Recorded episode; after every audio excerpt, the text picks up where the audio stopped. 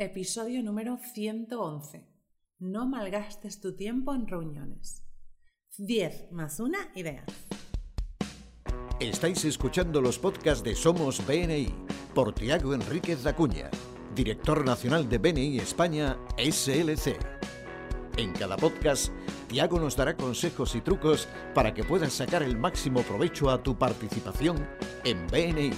No dejes de estar conectado Sigue cada uno de nuestros podcasts que te ayudarán a ser un experto en networking. Muchas gracias por escucharnos. Buenos días, Tiago. Hola, buenos días, Alejandra. Encantada de estar grabando otro podcast contigo. Sé que estás en la oficina y me gustaría que compartas con nosotros si hay alguna novedad para nuestros miembros y nuestros oyentes. Sí, hay, hay novedades muy interesantes. Este, como hasta fines de, de año, ahora en el mes de diciembre, se van a lanzar seis nuevos grupos de BNI y bueno, a nivel de, toda esta experiencia del mundo online que nos que fue una necesidad, pues ahora se está comprobando que es un sistema bastante eficaz. Eh, tenemos más invitados, más referencias que nunca. Eh, la verdad es que, vamos, cuando todo esto termine será un gran aprendizaje, pero seis nuevos grupos de BNI que se van a activar este mes en, en Andalucía y en Cataluña. Así que muy, muy contento, muy contento de poder seguir ayudando a muchas personas.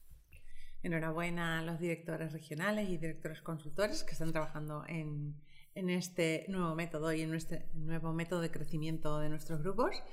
Y vamos a comenzar con el podcast de hoy. No malgastes tiempo en reuniones. Y nos vas a dar 10 más 1 ideas.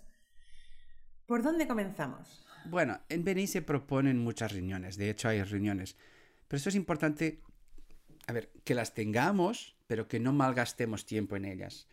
Yo a lo largo de mi vida he participado en miles de reuniones eh, de BNI, de gestión de empresas, unos a unos con otros empresarios y profesionales, y hay 10 más unas cosas que me gustaría compartir, pequeños tips que pueden hacer de nuestras reuniones algo bastante mejor.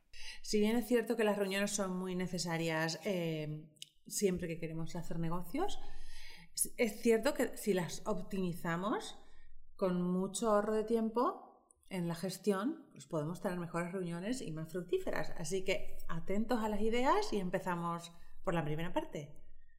Primero, establece un orden del día previo a la reunión o si no puedes, si es una reunión que no, te esperabas, una reunión pues, espontánea, un objetivo para la reunión. Pero más importante, que gran parte de las reuniones son cíclicas, es muy importante de tener un orden del día. O sea, los puntos que específicamente vamos a tratar. Y esto porque eh, es importante que cada uno las tenga eh, y que todos los partícipes de la reunión sepan exactamente qué van a discutir y por qué orden. Es muy importante establecer un orden del día. La segunda idea es de que se pida a todos que van a participar de la reunión que traigan o preparen la información que es relevante antes. O sea, que durante una reunión nadie tenga que levantarse y decir, déjame ver cómo está esto, déjame aquí abrir la pantalla. Entonces, bueno, esto es cuando uno tiene que abrir la pantalla o ver algo en el móvil, pues de repente ya está distraído con otras cosas. Por eso, la información relevante uno ha de preparar o de tenerla antes. La tercera idea es que si las reuniones justamente de estas cíclicas, y en BNI hay muchas de estas reuniones, reunión de equipo de liderazgo, de equipo, comité de miembros, de equipo de apoyo al presidente, secretario, lo que sea, pues si estas reuniones son cíclicas, mm, semanales o mensuales, empieza por una lista de tareas mm, por hacer de la reunión anterior. O sea, en la última reunión teníamos cinco puntos de acción. ¿Se han completado? Uno. Y entonces sí, arrancando con el orden del día. Y de este primer bloque me gustaría, eh, el cuarto, es que nunca, pero nunca permitas o nunca empieces tú mismo por el tema otros. O sea, que si hay un orden del día, seguir el orden del día y otros puntos que sean muy importantes, pues dejarlos para después. Yo recuerdo un día estar con una, un cliente, estábamos para entrar justamente en una reunión eh, una reunión eh, de, gestión de su empresa que, a quien estábamos dando consultoría y él, como unos minutos antes, recibió una llamada. Claro, él quiso, él se autosaboteó queriendo que la, la, llamada, que era una cosa muy importante, quería que ahora todos fuéramos a discutir eso. eh, pues yo ahí me, me, hice un poco, le hice frente y le dije, no, no, vamos a dar esto y esto lo dejamos al final. ¿Qué pasó? Pasó que al final, cuando fuimos a discutir ese tema, ya se había relativizado un poco, todo se había tranquilizado, sí era un tema importante, pero no hemos dejado de mm, gestionar las cosas que eran importantes y esenciales. A veces es la, el conflicto entre lo urgente y el importante. Así que es muy importante que el tema otros siempre quede para el final. Lo del tema otros nos pasa a todos, creo, que, que las reuniones a veces empiezan por el otros y el orden del día, pues después lo hacemos muy rápido y sin tiempo. Y es cierto, si tenemos un orden del día, hay que cumplirlo. Te hago una consulta sobre el orden del día. ¿Lo enviarías antes de la reunión a los participantes o lo entregas en la misma reunión? Mira, si es de un equipo interno, eh, como por ejemplo en mí, en, nosotros en la Oficina Nacional, toda la gente sabe el orden del día antes porque es un orden del día que siempre es lo mismo. Eh, si, es una, si es una reunión pues, espontánea con un cliente, un proveedor, lo que sea, yo le enviaría los puntos que quiero discutir el día antes, pero WhatsApp, algo sencillo. Mira, estos son los cinco puntos que hemos de discutir. Así todos están al tanto y todos se pueden preparar mejor. Exacto, todos van preparados y llevan los datos necesarios para la reunión. Pues vamos a seguir avanzando. Hemos dado ya cuatro de nuestros 10 más un puntos de no malgastar tiempo en reuniones y vamos con los tres siguientes. Bueno, el quinto es de que hemos de, citar a la gente con antelación y de ser puntual. A veces hay reuniones que, mira, ven aquí a mi despacho porque necesito hablar contigo. Estas cosas pueden pasar precisamente si uno es, jefe, pero eso puede ser muy disruptivo para los demás. Eh, una manera bonita de, impedir eso es decir, mira, ¿cuándo podríamos reunir? Aunque uno sea jefe, enseñar, bueno, mostrar respeto por el tiempo de los demás creo que es importante. Y muy importante es ser puntual. Yo te voy a contar una historia de yo, cuando tenía mi empresa, había gente pues que no era puntual. Teníamos siempre una reunión cíclica todos los lunes a nueve y media. Eh, y lo que empezamos a hacer fue que empezamos a decir que toda toda la gente se quedaría en silencio hasta que vinieran todos los que estaban pues citados para, venir a la reunión. La primera semana hubo gente muy cabreada. ¿Cómo, cómo, que, cómo que vamos a estar en silencio? Pero después entendieron que era, para protegerles de cara a las próximas semanas. Entonces fueran aquellos que siempre venían con retraso que empezaran a cabrearse. Incluso empezaban a llamar antes y mira, voy a llegar, a llegar tarde. No pasa nada, estamos aquí todos, tranquilo. Y yo recuerdo que un socio mío llegó como 20 minutos después de la reunión y estaba como, toda la gente en silencio. ¿Sabes qué pasó, Alejandra? Pues nunca más vino tarde. Porque la idea de que la gente está en silencio, pero es que están en silencio, está trabajando, están esperando. Si uno avisa pues un día antes o pues hay una, una cosa que es de verdad excepcional, lo avisa y toda la gente.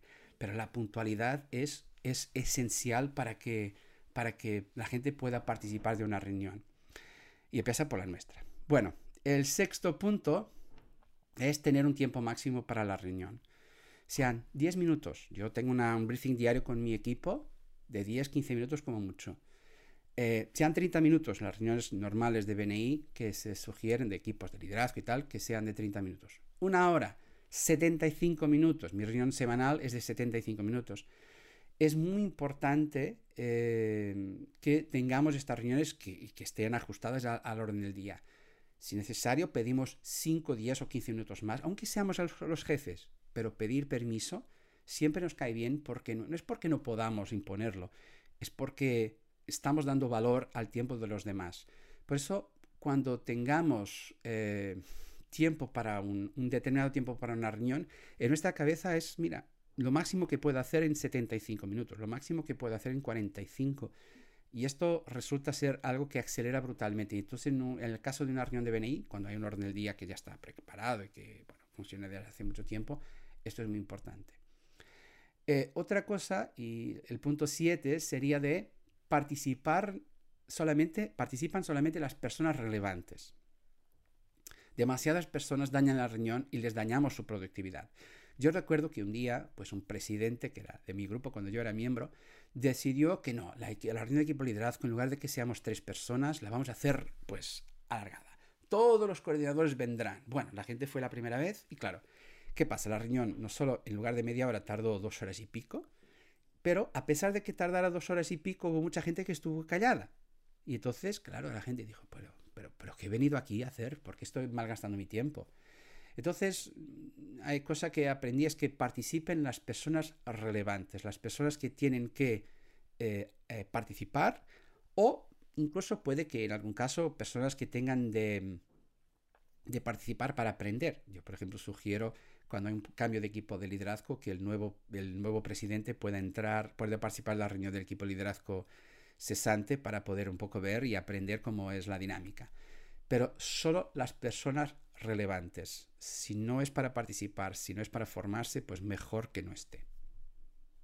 Pues tienes toda la razón. Mm, he estado en muchas reuniones y juntas eh, directivas y cuando se invita a más participantes que no son relevantes a los temas que se van a tratar, la reunión se larga y la gente además piensa que está malgastando su tiempo en, estar en, ese, en esa reunión. Claro, y entonces empiezan actitudes que son disruptivas de la misma reunión. Uno se coge el móvil y empieza a hacer cosas, uno se abre el ordenador y empieza a hacer multitarea. Bueno, eso ya hablaremos más adelante. Pero hay, hay, hay, hay, o sea, la gente tiene que participar a saber, estoy aquí para aportar, o estoy aquí para aprender, eh, y si no estoy ni para aportar ni para aprender, pues mejor que esté, mejor que no esté, aunque no tenga nada para hacer, mejor que no esté. Y lo del tiempo para mí es sumamente importante, tener un orden del día con unas horas fijadas para esa reunión. Porque si además sabemos que el tiempo es ilimitado, al final empezamos a repetirnos en las cosas ¿vale? Y repetimos la misma idea muchas veces o empezamos a contar cosas anexas al tema y la reunión se alarga demasiado tiempo sin llegar a conclusiones ni a puntos o a decisiones que tenemos que, tomar para la siguiente reunión. Bueno, pasamos a los últimos tres. El octavo es que cuando termine una reunión, que hagamos una lista de acciones con tres columnas apenas. ¿Qué, cuándo y quién? Eh, esto lo aprendimos, yo lo aprendí de, un libro fantástico que yo creo que ya hablé aquí varias veces, que es Scaling Up. Eh, de hecho, Daniel Marcos, que fue ponente de nuestra conferencia, es, justo de la empresa que lleva eh, y representa estas ideas de Scaling Up. Y bueno, es muy sencillo, es una hoja, de hecho, la tienen disponible en su página web, que escribimos, pues, ¿qué? O sea, ¿cuál es la cosa que, que tenemos pendiente de hacer? ¿Cuándo? La fecha y quién y, el quién hemos de evitar que sean como cinco personas, bueno, que sean dos personas. Es mejor que cada línea corresponda a una persona. Pero hacer una lista de acciones, una hoja, eh, pues facilita que aquello que os comentaba, eh, eh, que era el, punto, el punto anterior, de que podamos eh, que era el punto 3, que podamos volver la semana que viene, empezamos por la lista de acciones que estaban pendientes. Y si una acción queda pendiente dos, tres semanas, también lo pillaremos más fácil. Por eso, tener una lista de acciones al final de la reunión. Y aquí en las acciones hay dos, dos sugerencias muy personales que me gustaría hacer. Nunca permitáis, o buscad evitar, mejor decir, que pongáis estudiar o evaluar o programar. A ver, eh, cuando yo digo que voy a estudiar o evaluar, pues he de producir un informe, algo, algo que resuma. Si yo voy a, solamente a pues pasar, bueno, echar un vistazo y tal, pero no, no, no, no concreto en nada, pues esta evaluación puede que sea improductiva. Lo mismo también pasa cuando vamos a decir voy a programar. No, no vas a programar, vas a hacer un calendario. Es que Programar es como, déjame ver cuándo tendré tiempo. No, no. La próxima reunión te, te, te, traeré una propuesta con fechas específicas. Por eso, la lista de acciones no son de intenciones. La lista es de acciones. El noveno, también durante una reunión, es que nunca permitas que, puedas, que se pueda atascar en un tema. Y atascar en un tema a veces es como eh, empieza una persona, la otra le contesta, una respuesta un diálogo, la otra pues a veces sube la temperatura de la reunión, ¿no? Y, bueno, y ahí la gente termina un poco a veces incluso mm, alterada. Pues nunca permites que se atasque en un tema. Si el tema, eh, si la gente no es capaz de llegar a un compromiso o si hay una discrepancia fuerte, ahí se utiliza la técnica del aparcamiento. El aparcamiento es, muy bien, pues tomamos nota y volvemos a hablar la semana que viene porque ya hemos gastado mucho tiempo con esto. La semana que viene o mañana o otra fecha. Por eso nunca te atasques en un tema, utiliza la, técnica de aparcamiento. Y la última, quizás la más productiva de todas estas, bueno, quizás, es que no permitas interrupciones durante la reunión, ni llamadas, ni envío de mensajes. Y aquí se voy a contar una historia. Yo también, desde pues, cuando tenía reunión y aún hoy, sigo haciendo lo mismo. Si alguien está enviando mensajes como WhatsApp, yo paro la reunión y todos paramos. Todos paramos. Y a veces hay, hay motivos relevantes, como por ejemplo si es un tema de familia o un tema de salud, los niños, lo que sea, pues muy bien, para, pero paramos todos. Para que la persona sepa que cuando todos hemos de estar al 100% durante la reunión y después no, no uno al 60, otro al 70, otro al 30, otro al 90.